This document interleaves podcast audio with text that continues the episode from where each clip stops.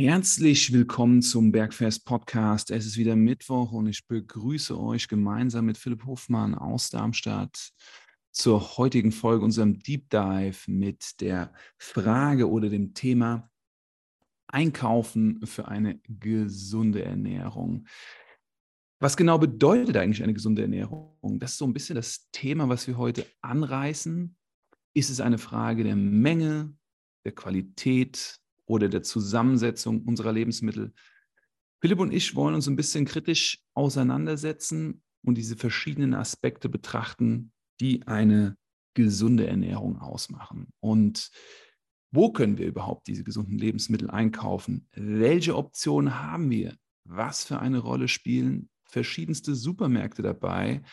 Discounter, unsere Einkaufsgewohnheiten, all das und viel mehr werden wir besprechen. Und wie immer, viele verschiedene Farben, weniger schwarz oder weiß. Äh, wir freuen uns, dass ihr dabei seid und ich begrüße aus Darmstadt mein lieber Philipp Hoffmann. Servus Marco. Vielen Dank für das spannende Intro. Wie geht's dir? Sehr gut. Ich war das Wochenende in Berlin, Donnerstag bis Dienstag war äh, eine spannende Reise in diese so diverse äh, Stadt. Ja, viel gemacht. Unter anderem habe ich auch das MTM Gym in Berlin-Charlottenburg besucht. Großen Shoutout an Malte Primus und Max Bade, mit denen ich eine halbe Stunde im Gespräch war und dann noch mal eine Stunde mir auf der, auf der Trainingsfläche bei denen sozusagen deren Daily Business angeschaut habe. Und ähm, es war sehr spannend. Äh, einige coole Sachen gesehen auf jeden Fall, die die Jungs und Mädels, die dort arbeiten, machen. Ja, also viele, viel gute Motivation mitgenommen. Wie geht's klingt dir, auf, Philipp? Klingt auf jeden Fall spannend. Ähm, machen die Jungs, also die CEOs dann, Malte und äh, Max, äh, selbst noch PTs? Also als ich gegangen bin, war sozusagen der zweite Slot, den ich gesehen habe. Und ähm, ich bin der Meinung, dass die auch BTs gemacht haben. Im ersten Slot noch nicht, da hatten sie Zeit wohl für ein, zwei Gespräche. Und danach waren die auch auf der Fläche. Also ich habe zweimal so sechs Kunden kommen und gehen sehen und Kundinnen. Ein super Übergang, äh, mega saubere Ausführung, alle Trainer, krasse digitale Planung. Ähm, jeder schaut auf den anderen, also so each one, teach one. Also viele mhm. Trainer gucken auf viele andere Trainer und sehr beeindruckend war der Übergang. Also es waren eine volle Fläche und alle Kundinnen und Kundinnen haben dann ihren Post-Workout-Shake gekriegt, der war schon vorbereitet mit Bären, haben ihre Aminos zum Trinken gekriegt fürs nächste Training, haben sich selbstständig aufgewärmt, dynamisches Warm-up. Jeder, der kam, war schon aufgewärmt, dann ging es direkt los. Also super gut erzogen und ein richtig geiles Trainingsumfeld. Also Props und Shoutout an an das MTM Gym in Berlin und was die Jungs da auf die Beine gestellt haben. Das äh, war beeindruckend. Also laufen sechs Personal Trainings parallel auf der Trainingsfläche ab? Ja. Wie groß, ist die, da war. Wie groß ist die Trainingsfläche ungefähr? Boah, Schätzfrage. Ist ganz schlecht. Mehr als 100 Quadratmeter locker. Okay. Also, die hatten, eine, die hatten ähm, haben zwei Bahnen, an denen die ziehen können und laufen können, Schlitten, Prowler, Carries machen können, äh, Lunges. Ähm, ich glaube, da standen fünf Racks drin mhm. und ähm, mehrere Bänke. Das ist schon groß, vielleicht sogar 200 Quadratmeter. Aber die expandieren. Die werden in zwei Monaten auch äh, noch ein weiteres Gym aufmachen und ähm, suchen Personal. Das ist auch der Grund, warum ich dort war. Einfach mal schauen, sich vorstellen, gucken, was so gesucht wird, ob das was für mich ist oder nicht. Neue Eindrücke sammeln. Also du könntest dir auch vorstellen, nochmal als angestellter Trainer zu arbeiten, wenn das Arbeitsumfeld passt. Auf jeden Fall. Alles eine Frage von bestimmten Faktoren wie Zeit, ähm, Verpflichtung vor Ort zu sein. Aber natürlich ist es immer ein interessanter Einblick, auch mal in so eine äh, funktionierende Struktur zu gehen, die ja, Personal Training tailored hochqualitativ anbietet. Mhm. Also, das ist ja ähnlich wie bei dir in Darmstadt. Du ähm, bietest Personal Training an, du stellst äh, Trainer und Trainerinnen an, du suchst duale Studenten, Studentinnen und ähm, willst das auch anbieten, bietest das auch an und, und wächst stetig weiter.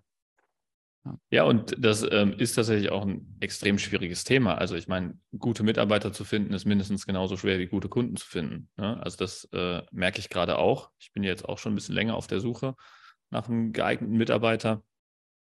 Ähm, Habe jetzt den einen oder anderen schon in der ähm, näheren Auswahl, was schon sehr gut ist, aber trotzdem ähm, hilft es da auf jeden Fall ähm, immer weiter zu suchen und ähm, würde mich halt freuen, wenn ich da halt auf jeden Fall noch ein paar mehr äh, interess interessante Bewerber bekomme, weil ähm, da schon auf jeden Fall noch ein bisschen größere Pläne und es wird äh, immer dringender, sozusagen die Suche nach äh, einem neuen Mitarbeiter, Mitarbeiter oder Mitarbeiterin, muss man ja sagen, gendering technisch korrekt. Also ich suche natürlich nicht gezielt nach einem männlichen Mitarbeiter, sondern es kann auch eine weibliche Mitarbeiterin sein. Und ja, also kann man hier auch mal die Plattform nutzen. Ne? Also wenn jemand jemanden kennt, der Lust hat, zum Beispiel dual zu studieren, das äh, bieten wir auch an, oder als Werkstudent zu arbeiten, wenn er vielleicht schon irgendwas in die Richtung studiert und da gerne Praxiserfahrungen sammeln würde. Oder wenn jemand ähm, als Quereinsteiger kommt, vielleicht auch so wie ich das gemacht habe, aus der Ingenieursbranche ähm, in die Fitnessbranche möchte und da mehr machen möchte, ähm, der kann gerne auf mich zukommen. Also da jederzeit gerne melden, wenn ihr jemanden kennt, Leute, empfehlen könntet als Mitarbeiter. Auf jeden Fall. Wenn ihr jemanden kennt oder aus dem Bekanntenkreis Leute kennt, die überlegen, äh, Sport zu studieren oder die in irgendeiner Form sich da weiterbilden wollen. Das sind Möglichkeiten, die gab es vor fünf bis zehn Jahren nicht. Also du konntest höchstens ein Praktikum machen in einem Fitnessstudio in der großen Kette, aber du konntest niemals in so einem in so einer Räumlichkeit, wie der Philipp sie betreibt, oder zum Beispiel die Leute in Berlin, das MTM-Gym oder ganz viele andere Studios, äh, das Main Performance Studio von Dennis Naab in Frankfurt, das sind alles Räumlichkeiten, wo du ähm, hochqualitatives Trainingsumgebung für Transformation hast. Und wenn du dort hospitierst, dort ein duales Studium machst, ein Praktikum machst, dich ausbilden lässt, also das ist für den Sport- und Fitnessbereich das 9 plus Ultra. Also wenn ihr Leute kennt, die Leute kennen, die wiederum die vor allem, kennen, die vor allem interessiert sind. Das ist das Wichtigste. Ne? Also ich erwarte tatsächlich am Anfang keine großen Erfahrungen oder Skills. Das kriegt ihr ja alles sehr schnell beigebracht. Wichtig ist halt diese Wissbegierde. Also die Lernbereitschaft muss da sein. Es muss wirklich ganz akribisch, wie ein Schwamm solltet ihr sein, wie ein Schwamm. Dass ihr einfach Wissen aufsaugen wollt, euch dafür interessiert, wie ihr Kunden maximal weiterhelfen könnt und äh, da bereit seid, äh, viel Wissen aufzunehmen. Also ein trockener Schwamm im Idealfall. Ne? Es bringt jetzt mhm. nichts, wenn ihr so ein dicker, aufgeblasener Schwamm seid, der schon seit äh, zwei Wochen in der Badewanne liegt. So Leute braucht der Philipp nicht. Er braucht ausgetrocknete, in der Sonne gelegene, wissbegierige Menschen. Die nur nach Wissen gieren. Ja, genau. okay, aber ähm, will ich ja auch nicht ausschweifen. Wir wollen ja heute noch ein äh, wichtiges Thema besprechen, ne? Ja, warum ist es, warum ist es so wichtig und wie sind, wie sind wir auf dieses Thema gekommen mit dem Discounter, mit der mit der Einkaufen für eine gesunde Ernährung? Ähm, was, was, war der, was war der Auslöser? Der eine oder andere, der mir auf Instagram oder TikTok folgt, äh, wird ja mitbekommen haben, dass wir teilweise Ausschnitte aus Podcasts in äh, Real-Format oder in TikTok-Format ähm, gerade täglich veröffentlichen. Und ähm, da gab es einen Ausschnitt, wo ich ein Rezept äh, preisgebe aus Mini-Light-Mozzarella und äh, Cherry-Tomaten vom Aldi. Und ähm, da gab es eine Rückfrage zu, ähm, wie das denn gesund sein könnte, weil ich glaube, es war auch als gesundes Rezept äh, erklärt und wie ähm, Aldi und gesund äh, in einem Satz auftauchen könnten, das wäre ja nicht möglich, sozusagen. Das war die Rückfrage. Und ähm, ich finde, das ist auch eine spannende Sache, wofür man natürlich erstmal definieren müsste, was versteht man denn überhaupt unter einer gesunden Ernährung? Also was bedeutet denn gesunde Ernährung? Erstmal, das sollte man vielleicht erstmal kurz definieren und dann kann man darauf eingehen, ähm, wie Aldi und Gesundheit zusammenpassen. Was ist gesunde Ernährung? Also für mich ist gesunde Ernährung eine Ernährung, die von allen Lebensmittelgruppen in Rotation alles dabei hat. Das heißt, ich habe abwechselndes Gemüse, ich habe abwechselnde eine Quelle aus Fett, eine Quelle aus Proteine, im Idealfall eine Quelle aus Kohlenhydrate und die gibt mir so viel, dass ich mich energiegeladen fühle, dass ich dementsprechend gut schlafen kann und im Idealfall einen gesunden Körper habe. Und ich glaube, da müssen wir jetzt noch mal ein bisschen weiter definieren. wie als Trainer, gesunder Körper Philipp. Ja, gut, dass du die Zusatzdefinition gegeben hast, weil ich wollte, ich wollte jetzt nämlich gerade fragen, so ist das okay, wenn ich das Rittersport-Sortiment äh, durchrotiere? Also einen Tag äh, Keksschokolade, einen Tag Joghurtschokolade, einen Tag äh, Cheesecake äh, mhm, irgendwie. Mhm. Ja, ist auch Rotation, auf ja. jeden Fall. Jetzt, jetzt kommt es, ne? Ich meine, ich glaube, das geht dann jetzt einher mit dieser, mit dieser Ergänzung noch, also gesunder Körper. Wir, wir haben ja so bestimmte Messgrößen, die einen gesunden Körper ausmachen. ausmachen. Ja. Ja. also meine Erfahrung zum Beispiel ist, dass ähm, der größte Einfluss auf deine Gesundheit wirklich der Bauchumfang ist. Im Prinzip. Also der Bauchumfang ist direkt proportional zu allen Gesundheitsmarkern. Also alles, was du im Blut feststellen kannst, sei es ähm, Cholesterin, ähm, Werte, Leberwerte, ähm, was haben wir noch? Ähm, TSH-Wert, also Schilddrüse. Was haben wir noch alles im Blut, Marco? Also eigentlich also Diabeteswert, also Blutzuckerwert. Ähm, ja, Stresshormone. Ja, all, all das ist direkt proportional zum Bauchumfang. Das heißt, wenn ich einen erhöhten Bauchumfang habe, also einen etwas größeren Bauch habe, das heißt, ich habe automatisch mehr Organfett, und äh, dadurch habe ich sehr viele ähm, schlechte Einflusskriterien. Ähm, das haben wir ähm, in der Folge Bauchfett schon mal ausführlich besprochen, was da alles durch geschieht. Und ähm, ich habe festgestellt in der Zusammenarbeit mit meinen ganzen Kunden, die Gewicht verloren haben, ähm, dass ähm, Bauchumfang reduzieren direkt proportional zu deinen Gesundheitsmarkern ist. Das heißt, eine gesunde Ernährung muss für mich auch dazu führen, dass der Bauchumfang in eine Richtung geht, die gut ist. Ich meine, wenn du jetzt einen Bauchumfang hast, der schon top ist, dann sollte die Gesundheit darauf abziehen, diesen Bauchumfang zu halten. Ähm, wenn du einen Bauchumfang hast, der zu hoch ist, dann solltest du auf jeden Fall schnellstmöglich deine Ernährung so anpassen, dass du in den Bauchumfangbereich kommst, der ähm, kein erhöhtes oder stark erhöhtes Risiko für Herz-Kreislauf-Erkrankungen und äh, Diabetes 2 hat. Deswegen ähm, sehe ich das auf jeden Fall auch als sehr klare Einflussgröße. Ist deine Ernährung auf Bauchumfangreduktion oder Halten äh, ähm, eingestellt oder eher auf Bauchumfangvergrößerung. Okay. Für all diejenigen, die der ganzen Sache ein bisschen tiefer auf den Grund gehen wollen, Risiko und Lösung für deine Gesundheit, das Thema Bauchfett ist die Folge 82. Da geben der Philipp und ich ähm, Definitionen, dass ihr selber auch nachmessen könnt, wie es mit eurer Körperzusammensetzung und eurem Bauchumfang steht. Und so, somit haben wir ein bisschen das Thema oder die Definition von gesunder Ernährung gegeben. Und jetzt müssen wir, glaube ich, die Ausgangslage noch mal ein bisschen schärfen, so zwischen den Menschen, die uns so begegnen. Wir haben ja letzten Endes so zwei Typen Menschen, die, für die diese Frage relevant ist, oder zwei Typen Menschen, die wir betreuen. Wir haben ja einmal diejenigen, die zu viel essen, ganz klar, mhm. die essen zu viel. Und wir haben die Leute, die zu wenig essen. Ja. Also sind die zwei. Ja, muss man vielleicht auch noch dazu erwähnen bezüglich Bauchumfang, was ich gerade nicht ja. äh, mit erwähnt hatte, dass es natürlich auch Menschen gibt, die äh, eher Tendenz Magersucht haben und ähm, einen zu niedrigen Bauchumfang haben. Und ähm, da wäre es dann natürlich auch eher wieder das Ziel, ähm, vom Bauchumfang in ein äh, gesundes Level zu kommen. Aber ähm, ist ein sehr verschwindender Anteil, ähm, vor allem auch sehr verschwindend äh, in meinem ähm, Kundenbereich. Deswegen ähm, das äh, nur am Rande erwähnt. Also wir haben sozusagen Menschen, die zu viel essen und welche, die zu wenig essen. Und wenn wir jetzt so die Frage haben, was ist dein Problem? Also was ist deine Ausgangslage? Und wenn es jetzt um gesunde Ernährung und Einkaufen geht, haben wir die Idee, du isst zu viel von guter oder schlechter Qualität, isst zu wenig von guter oder schlechter Qualität. Also da geht es jetzt um die Qualität von Lebensmitteln. Und du hast eine gute oder eine schlechte Nährstoffzusammensetzung. Also die Zusammensetzung zwischen Proteinen, Fetten, Kohlenhydraten, Gemüsen ist gut oder schlecht. Und es trifft für beide zu. Es trifft für Menschen, die zu viel essen und Menschen, die zu viel essen, haben ja obviously, Philipp, was haben die? Die haben einen Kalorienüberschuss einen zu hohen Bauchumfang? Was, worauf du jetzt hinaus? Oder beides? Ja. ja. genau, geht so in die Richtung. Und die Menschen, die mhm. zu wenig essen, tendenziell nicht. Mhm. Ja, die haben wahrscheinlich dünne, sind dünner, weniger mhm. Bauchumfang. Aber was haben Menschen, die schlechte qualitative Lebensmittel essen und eine schlechte Nährstoffzusammensetzung essen, egal ob sie zu viel oder zu wenig essen, die haben meistens weniger Muskelmasse. Ah, genau.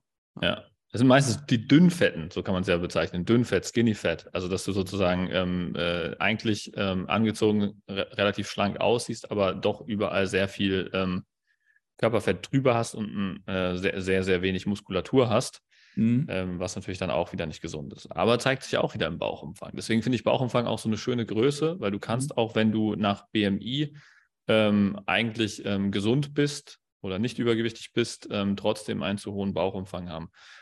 Und ähm, daher auch dieser interessante Punkt mit dem Bauchumfang. Aber wenn wir es nochmal zusammenfassen wollen, also ich würde sagen, eine gesunde Ernährung setzt sich daraus zusammen, dass sie alle deine Makronährstoffe abdeckt, alle deine Mikronährstoffe abdeckt und gleichzeitig dazu führt, dass dein Bauchumfang in einem ähm, gesunden Bereich ist.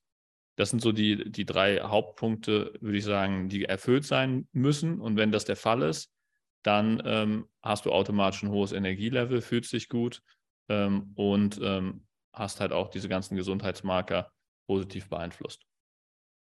Richtig, denn das Problem, um jetzt nochmal aus der Ausgangslage zurückzukommen, die meisten Menschen haben Müdigkeit, haben Schlafprobleme, hm. haben weniger Muskulatur, also dementsprechend eine schlechte Körperzusammensetzung, weniger Muskulatur, mehr Fett. Das passiert, wenn du zu viel isst. Das passiert aber auch, wenn du zu wenig isst. Das passiert vor allem dann, wenn du auch noch schlecht isst. Also hm. das, was du isst, ist nicht von guter Qualität.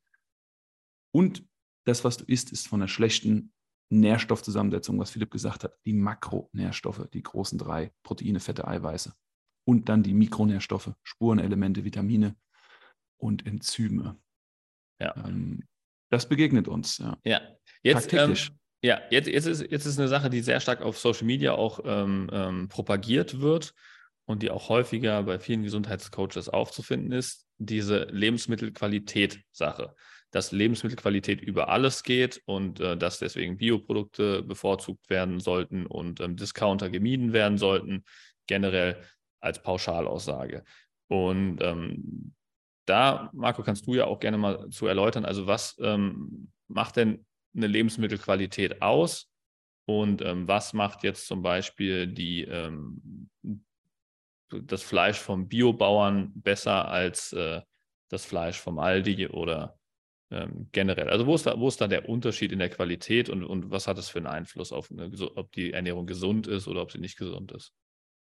ähm, wir können das so einfach erschmecken. Also wenn etwas schmeckt, wenn etwas sehr gut schmeckt, hat es in der Regel eine bessere Qualität. Wir vergleichen jetzt ähm, Tomaten.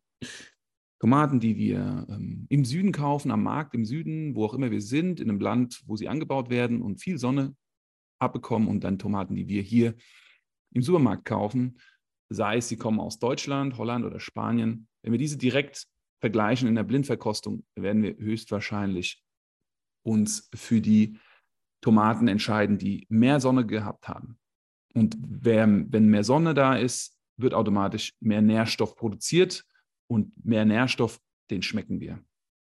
Ich würde es so einfach runterbrechen. Ja, also bei, bei, Gemüse mit Sicherheit richtig, ja. ja. Ähm, bei, bei, Fleisch und Fisch wird es dann, glaube ich, wieder ein bisschen schwerer.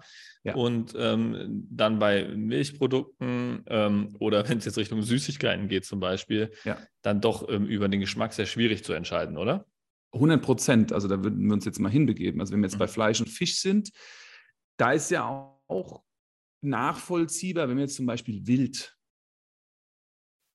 kaufen, beim Förster oder beim, ähm, beim Jagdverband, also unser Kundigen, wo wir Wild kaufen können, wenn Jagdsaison ist, wenn wir Fleisch essen ja, oder wenn wir Fisch essen in der Fischerei. Diese Tiere sind in der Regel meistens draußen, die haben viel Bewegung, die essen natürlich, die haben wenig Beifütterung. Es ist eine nachhaltige Haltung. Ähm, das sorgt natürlich für einen anderen Geschmack, als wenn jetzt ein Tier in einem Käfig ist und auf Beton steht und nie die Sonne sieht und nur Nahrungsmittelzusatz ähm, bekommt und kein natürliches Gras, frisches Gras. Also da ist ja klar, auch hier das Beispiel wie mit der Sonne. Auch hier werden wir, wenn wir die Zubereitung, also wenn wir zubereiten, sehen, was passiert mit dem Lebensmittel. Verliert es viel Wasser oder nicht? Bleibt es, wie es ist? Wie schmeckt es? Ist es zäh? Ist es zart? Das sind so Komponenten für Fisch und Fleisch. Wenn wir jetzt äh, weitergehen zum Thema Süßigkeiten, ja, also, das hatte ich ja auch schon öfter mal erzählt.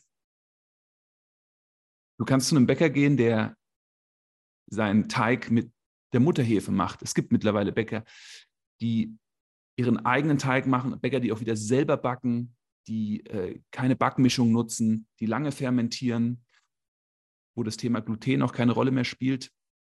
Aber letzten Endes, um jetzt wieder zurückzukommen, alles, was wir hier haben, sind Kalorien. Ne? Also ich, es sind alles, alles Kalorien, die unser Körper in der Bilanz reinkriegt, aber es sind natürlich Kalorien von guter Qualität. Ja? Also wenn ich jetzt ein Schokocroissant von einem ähm, guten Bäcker mir hole, der mit der Mutterhefe arbeitet und einen guten Hefeteig macht, ist es definitiv besser als äh, eine Fertigbackmischung aus der, ähm, aus der, aus der Discounter-Bäcker, aus dem Bäckerregal. Aber beides hat natürlich seine Kalorien. Also das müssen wir einfach hier sagen. Ja. Ja. Ja.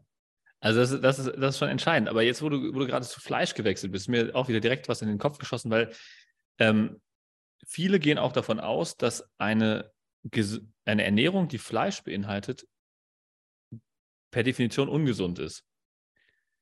Und da würde ich auch gerne kurz drauf eingehen. Also, weil ich habe das Gefühl, dass, was viel in einen Topf geworfen wird, ist Massentierhaltung und Fleisch generell. Dass, dass da halt Unterschiede bestehen, äh, würde ich sagen, ähm, muss man sich halt erstmal bewusst machen. Ne? Das macht natürlich einen riesen Unterschied, ob, ja, ob du jetzt ein, ein Koberind ähm, ähm, isst, ja, sage ich mal, was halt wirklich, äh, das darf nur den Namen Koberind tragen, wenn es äh, ein gewisses Aufzuchtverfahren hinter sich gebracht hat. Oder ob du jetzt ähm, das Rinderhack äh, für 30 Cent, keine Ahnung, was es heute kostet, äh, Haltungsform 1 äh, aus dem äh, Kühlregal beim Aldi fischst oder was, ja? Also das ist, ja. ähm, das sind natürlich zwei äh, komplett unterschiedliche ähm, Fleischgeschichten oder das, was du aus den Chicken McNuggets äh, bei McDonalds vielleicht rausholen würdest an Fleisch. Ja, also das sind so, das sind ja, das, das sind ja zwei völlig verschiedene Dinge und ich glaube, das muss man berücksichtigen, wenn man von ähm, Fleisch und Gesundheit spricht. Du hast auch eine Studie vorhin genannt, die einen Vergleich gemacht hat, also von einem Trainer, der einen Vergleich gemacht hat zwischen bestimmten Ernährungsformen, vegan und proteinhaltig. Finde ich auch spannend. Ja, also es ist, ist nicht irgendein Trainer, sondern es ist der Nick Mitchell von Ultimate Performance. Ähm, Ultimate Performance ist ähm, eins der bekanntesten Personal Training Studios, Studio Ketten mittlerweile. Also es hat angefangen in London und der hat mittlerweile ähm, Studios ähm, überall auf der Welt, in Australien, Amerika, ähm, in Hongkong hat er sogar eins, äh, Singapur und so weiter. Und ähm, der ist sehr zahlengetrieben und hat halt ähm, durch diese vielen Studios und die vielen ähm, Erfolgsgeschichten, die der ähm, gemacht hat, halt unheimlich viele Daten, die der halt auf einem Schlag auswerten können, weil die halt auch alle Studios halt nach dem gleichen Konzept Daten analysieren. Und der arbeitet mit Cambridge, mit der University of Cambridge zusammen und macht da Studien. Und der hat eine Studie gemacht mit 700 veganen Männern und ähm, hat die verglichen mit Omnivoren, also alles essenden Männern. Und da kam raus, dass der durchschnittliche vegane Mann 4,1 Kilo weniger Muskulatur hat als der durchschnittlich omnivore Mann. Die Studie müsste ich mal raussuchen. Das ist äh, auf jeden Fall sehr spannend gewesen, weil da halt mal jemand wirklich mit sehr genauen Daten arbeitet, was man halt bei den meisten ähm, Ernährungsstudien überhaupt nicht behaupten kann. Wenn man sich Ernährungsstudien anguckt, ist das echt immer ein Armutszeugnis, ähm, da werden Ernährungsprotokolle auf Monatsbasis ausgefüllt, ja, wo jeder weiß, der mal ein Monatsprotokoll über seine Ernährung geführt hat, dass es äh, nichts mit der Realität zu tun hat. Ja, also klassisches Beispiel, Marco, wie viel Milch hast du letzten Monat getrunken? Ja, also das weiß, das ist auf äh, plus minus äh, 20 Liter genau wahrscheinlich. Ja, also das ja. ist äh, das ist ähm, sehr fragwürdig, die Studien, die es dazu gibt. Und deswegen finde ich das so beeindruckend, dass der äh, Nick Mitchell da ähm, Studienergebnisse veröffentlicht, weil das halt wirklich mal valide Daten sind. Ja, und wir wollen jetzt hier gar nicht äh, dogmatisch sein, sondern wir wollen uns hier auf Ergebnisse und, und, und Wege konzentrieren. Aber es muss gesagt werden, dass mh, hm, eine rein vegane Ernährung viele Dinge nicht mit sich bringt, die dann anderweitig zugefügt werden müssen. Das müssen wir ja. uns klar sein. Also es fehlen Proteine. Gut, Proteine Prote könnte man noch zuführen, ne? also gibt es Möglichkeiten. Ähm, würde ich auch gleich nochmal drauf eingehen ja. im, im, Sinne von verarbeiteten Lebensmitteln, da ja. kommen wir gleich auch noch zu. Aber ähm, es gibt natürlich andere Sachen, die nicht. Omega-3 als Fettsäure, Vitamin B12, Vitamin A und hier geht es halt um drei große Dinge, die wichtig sind für uns als Menschen. Das ist einmal unser Immunsystem. Ja, es ist einmal die Funktion der Leber als entscheidendes Organ für die Regulation von Blutzucker, von Stresshormonen, Entgiftung und die, und die äh, Neurotransmitterproduktion, also unsere, unsere Kommunikation. Ja, wie, wie kommunizieren die Zellen miteinander? Sind wir eher wach? Sind wir eher träge? Und Studien haben gezeigt, dass rein pflanzlich das äh, Dopamin und das Testosteron halt sinkt. Dopamin ist Antrieb, Testosteron ist Muskelaufbau, deshalb ne, vier Kilo weniger Muskelmasse.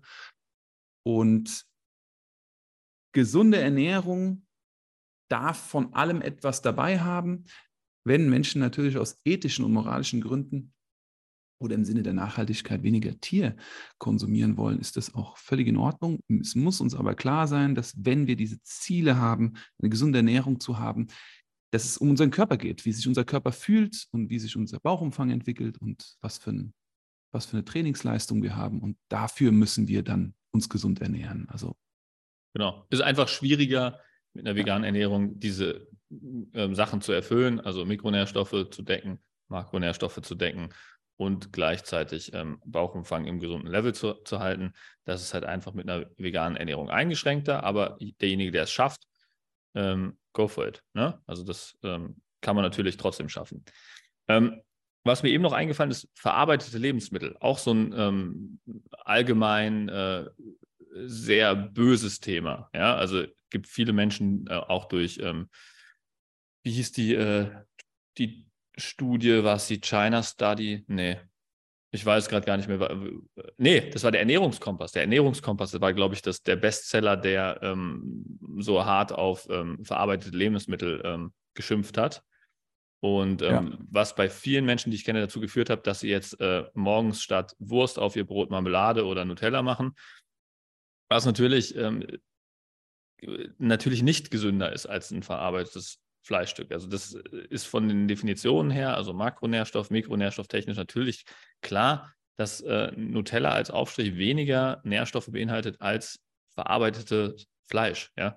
Ähm, auch wenn man jetzt sagen kann, es gibt Studien, die zeigen, dass verarbeitetes Fleisch krebserregend ist, bla bla bla bla bla. Ähm, auch sehr fragwürdig, Großteil der Studien, ja, habe ich mir auch ähm, im Detail mal angeschaut, ähm, weil man natürlich immer dieses Problem hat, Menschen, die mehr verarbeitetes Fleisch essen, essen in der Regel auch mehr Weißbrot, mehr Brötchen, ähm, mehr dickmachende Lebensmittel, weil wo sollst du deine Wurst drauflegen? Die legst Völlig du natürlich richtig. auf ein Brot, auf ein Brötchen. Ja, ja? Völlig und, richtig. Und äh, oder Leute, die häufiger zu McDonalds gehen, sage ich mal, ja, ähm, haben auch die Tendenz, generell sich weniger zu bewegen. Ja? Also das ist, das ist ja eine, eine Korrelation, die, die sehr, sehr, eindeutig ist, dass Menschen, die sich ungesund ernähren, sich in der Regel auch weniger bewegen. Ähm, ja, und, und deswegen muss man da immer aufpassen, wie man das auswertet, ja. Weil das äh, ist nicht so äh, einfach, äh, wie es in manchen Studien oder Artikeln oder ähm, Ernährungskompassen dargestellt wird.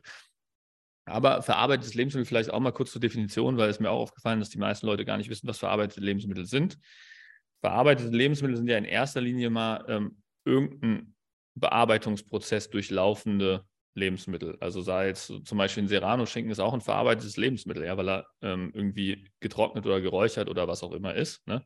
Ja. Das ist ein Verarbeitungsprozess ich glaube, was worüber wir sprechen, sind Fertiggerichte, Sachen, die sofort zu essen sind, Sachen, die stark verarbeitete Lebensmittel ist stark dann eine andere Geschichte. Ja. Stark verarbeitete Lebensmittel sind per Definition Lebensmittel, die mit Natriumnitrit bearbeitet sind. Mhm.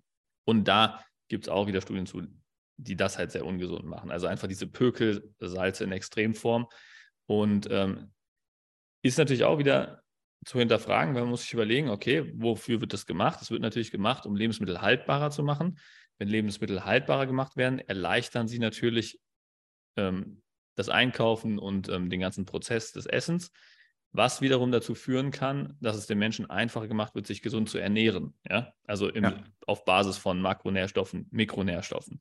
Natürlich nicht in, auf Basis von unverarbeiteten, qualitativ hochwertigen, ähm, freilaufenden Lebensmitteln oder was, ja. Aber auf Basis von äh, ich habe mehr Zugang zu mehr Lebensmitteln, zu denen ich keinen Zugang hätte, wenn ich diesen Verarbeitungsprozess ähm, nicht hätte. Richtig. Was mich zu der Idee bringt und zur Ausgangsfrage des Discounters. Also wenn wir jetzt so die ganzen Möglichkeiten des Einkaufens betrachten und wir ordnen den Discounter ein, ohne jetzt einen Discounter zu nennen, mhm. ähm, wie stehen wir dazu? Ist es jetzt eine weniger gute Qualität oder ist es eine gute Qualität? Das, das ist ja immer relativ, ne? muss man ja sagen. Also woher kommst du? Weil, also ich meine, Aldi ist ja einer der größten, ähm, jetzt habe ich doch den Namen genannt, äh, ähm, Bio-Anbieter ähm, äh, mittlerweile. Ja, also die haben ja mehr, mehr Bio-Lebensmittel ähm, als äh, Alnatura fast, ja, kann man schon, schon fast sagen. Ja. Ähm, und also da geht ja die Bewegung schon in die richtige Richtung, dass immer mehr auf ähm, höher qualitative Lebensmittel gesetzt wird. Aber natürlich kannst du im Discounter auch ähm, das Billigste vom Billigsten kaufen. Ja. Ja. Wir wissen, dass einfach in Discounter eine höhere Rotation ist in der frische, im frische Tegebereich, also Aldi, Lidl, jetzt habe hab ich es auch genannt, da rotiert einfach das Lebensmittel mehr. Es gibt tendenziell weniger Auswahl, das heißt, es wird mehr abgegriffen und es wird viel mehr nachgelegt. Ne? Also, und die sind halt einfach günstiger, effizienteres Einkaufsmodell, starke Eigenmarken, einfaches Design, schlanke Unternehmensstruktur und dann wird es günstiger. Und wenn ihr da draußen nie Gemüse gegessen habt und auf einmal jetzt in den Aldi geht und versucht, Gemüse, die 10 Gramm Gemüse in euren Alltag zu integrieren, so wie Philipp und ich das immer empfehlen, dann ist es auf jeden Fall gut, wenn ihr damit beginnt beim Aldi. Ihr ja. müsst jetzt nicht, ähm, wenn wir jetzt die andere Seite der, der Gemüsequelle, die Gemüsekiste vom biodynamischen Landwirt, könnt ihr euch ja auch zukommen lassen. Ne? Da seid ihr bei drei bis sieben Kilo pro Kiste, da seid ihr bei zwischen 10 und 30 Euro. Da gibt es genügend Anbieter, wenn ihr im Internet unter Gemüsekiste nachschaut. Das sind die zwei Möglichkeiten, die ihr habt. Und da wird es bestimmt einen Qualitätsunterschied geben. Aber für euer Ziel, die 20 Prozent, damit ihr 80 Prozent Erfolg habt mit dem, was ihr macht in der Ernährung, funktioniert auf jeden Fall Obst und Gemüse vom Discounter. Ja, ja. Das ist auf jeden Fall der, der Start. Ja, also das, das muss man auch sagen. Also natürlich hat ähm, auch das Gemüse von, ähm, von den Billigmarken wie jetzt Ja oder ähm, billigstes Produkt bei Aldi, weiß ich gar nicht, wie die Marke heißt, äh, ähm, hat Mikronährstoffe ja, und ähm, mehr als kein Gemüse zu essen, definitiv. Und ähm, Tiefkühlung hält auch Vitamine länger in der Regel als ähm, der Sonne ausgesetztes Gemüse. Also auch da muss man unterscheiden, dass Tiefkühl, Tiefkühlgemüse per Definition jetzt erstmal nicht schlecht ist. Ähm, natürlich gibt es dann auch die Bio-Varianten und so weiter, macht dann zum einen preislich eine Auswirkung. Ähm, aber da muss man halt auch wieder gucken, woher komme ich, habe ich einen zu hohen Bauchumfang und so weiter. Dann ist es generell erstmal sinnvoll, überhaupt Gemüse zu essen. Und dann ist auch erstmal in erster Linie egal, was für Gemüse das ist. Da muss ich jetzt nicht direkt auf die Qualität ähm, achten, wenn für mich es schon eine Überforderung ist, überhaupt Gemüse einzukaufen. Ja? Muss ich jetzt nicht äh, täglich zum, zum Biobauern rausfahren ähm, und da eine halbe Stunde irgendwie nehmen, bis ich beim nächsten Biobauern einkaufen gehen kann, weil es hält ja keiner durch. Die Umsetzbarkeit ist ja das Wichtige. Genau. Und auf natürliche Art und Weise werdet ihr euch weiterentwickeln in der Auswahl eurer Lebensmittel. Wenn Menschen nie gekocht haben, vorher, bei Tag 1, was für eine Erfahrung hast du in der Küche? Wie oft stehst du in der Küche? Zweimal die Woche. Dann wird das äh, nicht funktionieren, wenn du sofort die Hochbioprodukte willst und ein Aufwand für Lebensmittel groß ist und du musst Gemüse waschen. Nein, dann wird, wenn überhaupt, ein grüner Smoothie funktionieren oder Tiefkühlgemüse, was du in den Topf wirfst und aufbereitest. Oder in die Mikrowelle. Oder in die Mikrowelle. Es ist einfach die Realität. Nach sieben, acht Jahren Training jetzt ist es so daran, da, das ist der, das ist der reelle Weg. Und auch wenn du sagst, hm, ist das eigentlich gut oder nicht, es ist besser, als wie du es vorher gemacht hast. Ja. Kommen wir mal ich, zum Thema. Hm? Ja, ja, wollte ich auch gerade sagen. Also, das ist ja. halt in der äh, Zusammenarbeit mit sehr vielen Kunden, merkt man das halt, dass es keinerlei Relevanz hat, erstmal für die meisten Kunden, ob ich jetzt Bio-Gemüse ähm, esse oder überhaupt äh, mal Gemüse esse, weil ähm, wirklich dieses überhaupt mal Gemüse ist halt ein viel größerer Hebel als der Unterschied zwischen normalem Ge oder Standardgemüse und, und, und ähm, hochwertigem Biogemüse. Also dieser Unterschied ist viel kleiner. Da sind wir wieder bei dem 80-20 äh, Pareto-Prinzip aus der letzten Folge. Wenn wir jetzt zum Thema Proteinquellen gehen, wir haben ja in der Gemüsesparte auch einige vegane Proteinquellen wie Hülsenfrüchte, Linsen, die ihr da zu euch nehmen könnt. Jetzt sind wir aber beim Tier, also Fisch und Fleisch und gehen in den Discounter und ähm, gucken nach Fisch- und Fleischprodukten. Ich habe sie schon konsumiert. Ich kann sagen, das ist auf jeden Fall eine ausreichende, eine, eine befriedigende äh, Qualität. Also das, das ist gut. Das, kann, das, kann, das können wir essen und es deckt auf jeden Fall den Bedarf oder hilft uns den Bedarf an dem Makronährstoff Protein zu decken. Ja, also ich, ich denke, da kann ja auch jeder eine, eine Studie für sich selber nochmal machen mit seinem eigenen Körper, kann seine Blutwerte testen und dann halt mal regelmäßig wirklich Discounter ähm, Fleisch und äh, Discounter äh, Gemüse essen und dann gucken, ob die Blutwerte sich verbessern oder ob es eine Lüge ist, was der Philipp und der Marco hier erzählen da gar keine Nährwerte drin sind in den äh, Discounter-Sachen und äh, das alles Bullshit ist. Ja, aber das ist wirklich, die Erfahrung zeigt, dass man mit diesen einfachen Varianten aus dem Discounter sehr weite Fortschritte erzielt. Viel weiter, als die meisten Leute ähm, überhaupt bereit sind zu gehen. Und auch hier wieder die andere Seite des Kontinuums. Ihr könnt natürlich zum Förster eures Ortes fahren und euch für 6 bis 20 Euro Kilo Fleisch holen, was die ganze Zeit draußen rumläuft. Und ihr könnt es zubereiten und gucken, wie der Unterschied ist zum Fleisch vom Discounter. Oder ihr könnt zu einer Fischzucht gehen, die es in Deutschland in sehr vielen Orten gibt. Googelt da einfach mal Fischzucht. Ähm, Süßwasserfische wie Forelle, Karpfen, Saiblinge, Räucherei, Fischzucht. Da findet ihr das Kilo Fisch für 10 bis 20 Euro. Und dann könnt ihr schauen, wie die Forelle von der Fischzucht schmeckt oder die Forelle aus dem Discounter. Und entscheidet dann selber.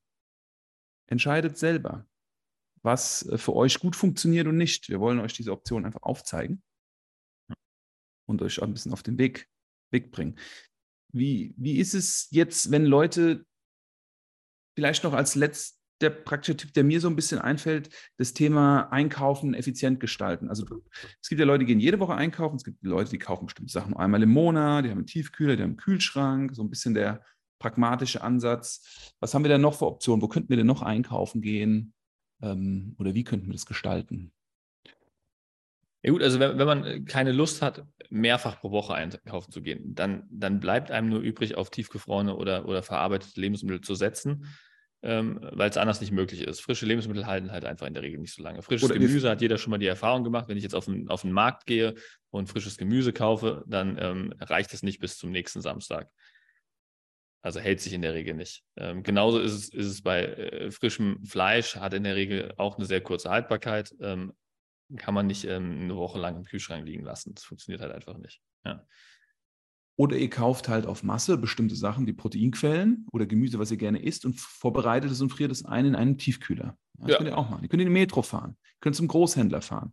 Ihr könnt auf ähm, mehr Einkauf einen günstigeren Preis kriegen. Ähm, ihr könnt zu einem lokalen Bauern gehen, ist, ist oft so, dass die Bauern, wenn ihr Fleisch esst, die Tiere sozusagen dann in die Schlachtung geben, wenn bestimmte Kunden eine Anfrage stellen, dann kriegt ihr von dem Tier bestimmte Teile, ja, kurzgebratenes, Bratenstücke, Suppenfleisch, was ihr dann ähm, über die Zeit verzehren könnt. Und so lernt ihr auch, wenn ihr bereit dazu seid, bestimmte Teile kennen, wie sie schmecken, wie sie zubereitet werden können und habt von allem etwas drin.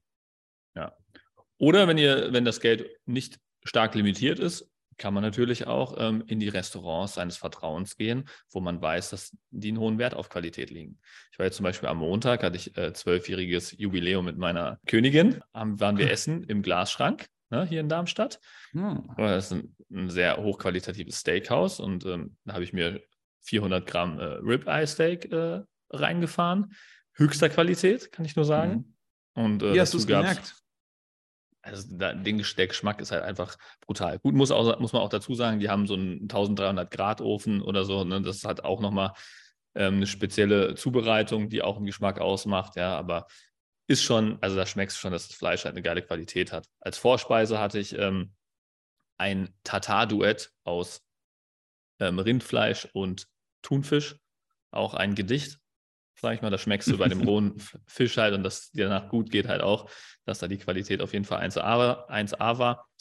Und ähm, ja, also gab es dazu gab es Grillgemüse und äh, Trüffel, Kartoffelpüree, ja, also da kann man, kann man eigentlich nicht viel falsch machen. Das ist natürlich, wenn man dann, ähm, sage ich mal, nicht so aufs Geld achten muss, auch nochmal eine Option, wenn man keine Zeit hat und hohe Qualität will, geht man halt einfach in ein Restaurant, wo man weiß, dass die hohe Qualität anbieten. Und es kann immer auch eine Inspiration sein für die eigene Küche. Ja. Ein Restaurantbesuch ein Besuch beim Einkaufen, beim Markt, ein Gespräch mit dem Verkäufer, der Verkäuferin ähm, ist immer eine Inspiration. Ähm, dem Restaurant, der Köchin, Köchin, ähm, selber was zu verändern. Also ich hoffe, wir konnten euch so ein bisschen Impulse geben für Einkaufen, für eine gesunde Ernährung, ähm, konnten es ein bisschen einordnen, konnten euch Orientierung geben, was es für Möglichkeiten gibt, in den einzelnen Lebensmittelgruppen Qualitätsunterschiede zu machen. Philipp hat nochmal explizit darauf hingewiesen, dass es am Ende auch einfach darum geht, wie gesund und wie reagiert unser Körper auf dieses gesunde Essen, wie gesund sind wir. Das dürfen wir bei der ganzen Sache nicht aus den Augen verlieren. Ja, ja sowohl kurzfristig als auch langfristig. Ja. ja. Zum Abschluss, was macht denn jetzt eine gesunde Ernährung aus in Sachen, die wir an unserem Körper merken? Hohes Energielevel, gute Verdauung, guter Schlaf, guter Schlaf, gute, guter Tonus des Körpers, also wir sind eher straff als schlapp. Ja. Also Muskulatur ist mehr da oder dominiert oder mhm. ist auf jeden weniger Fall weniger Körperfett. Weniger Körperfett, ja. Geringerer Bauchumfang. Ich glaube, all das sind gute Indikatoren dafür, dass ihr auf dem richtigen Weg seid. Und ähm, ich glaube, dafür belassen wir es auch heute. Und wenn das für jemanden interessant sein könnte aus eurem Freundeskreis, der vielleicht auch schon häufiger mit der These aufgekommen ist, ähm, Discounter und ähm, Gesundheit passt nicht zusammen, dann vielleicht einfach die Folge hier weiterleiten und darüber ins Gespräch gehen und dann mal schauen, was der Discounter so an ähm, schönen Sachen für eure Gesundheit zu bieten hat und was ihr da integrieren könnt in eure Ernährung. Wir freuen uns, wenn ihr am Samstag wieder anschaltet für den Kurzimpuls und danken euch, dass ihr uns heute zugehört habt. Wünschen euch noch eine schöne Woche, Philipp. Liebe Grüße nach Darmstadt. Genau. Macht's gut da draußen. Ciao, ciao, Marco.